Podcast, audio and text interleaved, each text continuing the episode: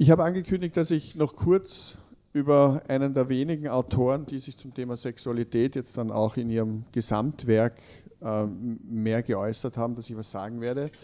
Und das ist der gute alte Platon, der in zwei äh, Dialogen sozusagen spezifisch auf das Thema des Eros eingeht. Das eine ist der Dialog Phaedros und der andere, das andere ist der Dialog des Symposions, wo ja diese berühmte Rede mit der Diotima vorkommt.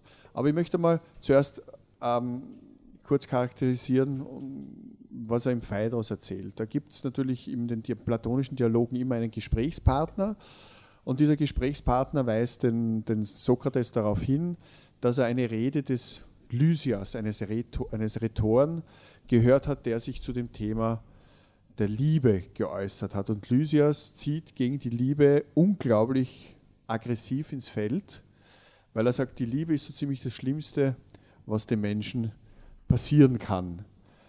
Verliebte sind verrückt und sie manipulieren einander. Verliebte befinden sich in einem krankhaften Zustand und haben eher das Verlangen nach dem Körper des anderen als nach dem Charakter. Und Verliebte versuchen in dem Liebesobjekt oder in dem anderen einen Mangel zu erzeugen, damit mehr oder weniger dann durch diese manipulativen Technik ein Abhängigkeitsverhältnis entsteht und man sich dann sozusagen an diesem, an diesem äh, Körper äh, genüsslich tun kann. Es geht um die schöne Gestalt, es geht darum, dass sozusagen die Menschen wie im Wahnsinn dem oder der Geliebten alles opfern. Also in den, in den platonischen äh, Dialogen geht es halt hauptsächlich um die Knabenliebe. Und es ist sozusagen, der Mensch ist durchdrungen, es ist ein Zucken wie beim Zähnekriegen, es ist ein Jucken, es ist irgendwie, ähm, der Liebpreis erzeugt richtiges Schmerzen. Und diese Schmerzen wollen sich sozusagen entäußern. Und er versucht nichts anderes als in dem begehrten jungen Mann, in dem begehrten jungen Frau, wie auch immer, sozusagen ein Abhängigkeitsverhältnis zu erzeugen. Der weiß ja gar nicht, warum er geliebt wird der fühlt sich ja plötzlich aus heiterem Himmel von irgendjemandem angesprochen. Da wird sozusagen was übergestülpt und das rinnt an dem außen ab oder es dringt in ihn hinein und verändert ihn dadurch. Das heißt, beide sind dem Wahnsinn verfallen, sind verliebt und wissen eigentlich gar nicht wie. Und da sagt natürlich Sokrates und Platon, so philosophisch gesehen, das geht gar nicht. Ich meine, dass der, dass der Mensch den Verstand abgibt, dass er sich nicht von der Vernunft leiten lässt. Ähm, dagegen müssen wir etwas tun, weil darauf kann man keinen Staat bauen. Also, ähm, sagt dann Sokrates, der modelt das dann um, dann könnte man sagen, okay, der Mensch strebt nach etwas Schönem. Es ist die Schönheit, die den Menschen sozusagen gefangen schlägt und Eros ist ein Gott. Im Phaedros noch ein weiser und guter und schöner Gott. Ja? Und durch den Eros erhält die Seele ein Gefieder und hebt ab.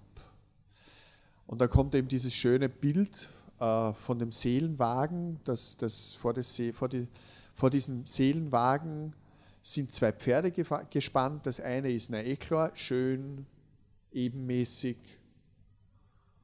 das strebt dem Himmel und der Vernunft zu. Das andere ist unbändig und struppig und nicht zu kontrollieren.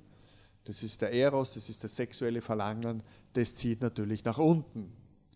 Philosophisch gesehen schlecht. Wir müssen nach oben.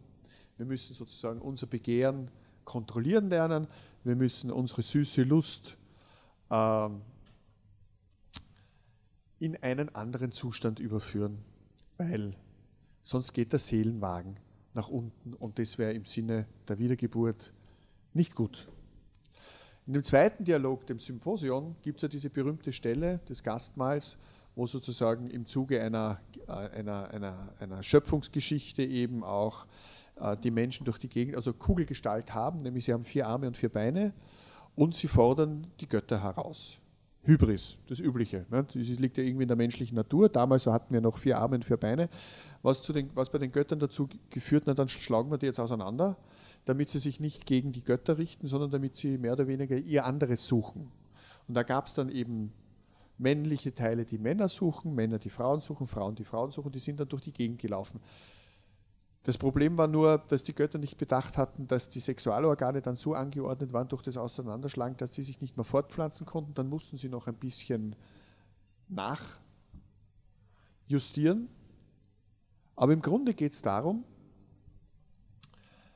dass ähm, das Begehren kanalisiert werden muss, dass das, dass das Begehren in eine gewisse Bahn geleitet werden muss, weil sonst droht Unglück aus philosophischer Sicht. Im Dialog Symposion wird halt wird Eros dann anders dargestellt. Im Phaedrus ist er noch ein schöner Gott, der sozusagen diesen Seelenwagen versucht, in den Band zu schlagen, damit er nach unten geht. Im Symposion ist er der Sohn des Poros, also des Reichtums, und der Penia der Armut zugleich. Das heißt, er ist ein Zerrissener, er ist ein Suchender. Er hat nirgends seinen Platz, er schwebt zwischen Weisheit und Unwissenheit. Er ist sozusagen auf der einen Seite Philosoph, auf der anderen Seite ist er nicht wissender Tor, der sich nur auf sein Gefühl und auf sein Begehren verlässt.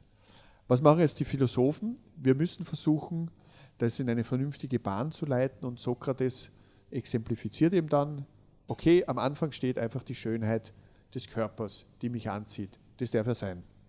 Aber davon müssen wir weg. Es ist doch viel wichtiger, die geistige Schönheit zu suchen und nicht nur die körperliche Schönheit, die irgendwann vergeht. Also sollen wir uns auf einen Weg machen. Geistige Schönheit heißt Norm, heißt Nomos, heißt Gesetz. Das heißt, der Mensch, der die Schönheit der Gesetze liebt, ist auf dem geistig besten Weg. Dann soll er sich noch mit den Wissenschaften auseinandersetzen, also mit der Mathematik und schlussendlich mit dem Höchsten, mit der Philosophie. Nur frage ich euch, wo ist da der Eros? Der wird da sukzessive Stufe um Stufe einfach wegdefiniert und im Endeffekt bleibt sozusagen das philosophische man, verzeih mir den Ausdruck, Hirnwichsen über, aber von Körperlichkeit, von Trieb, von Lebensfreude, von Instinkt ausleben dürfen, ist leider überhaupt nichts mehr übrig. Das ist eines der wenigen klassischen Werke, wo ich davon sprechen kann, dass man sich zumindest mit der Erotik auseinandergesetzt hat, zu welchem Zweck, um sie wegzudefinieren.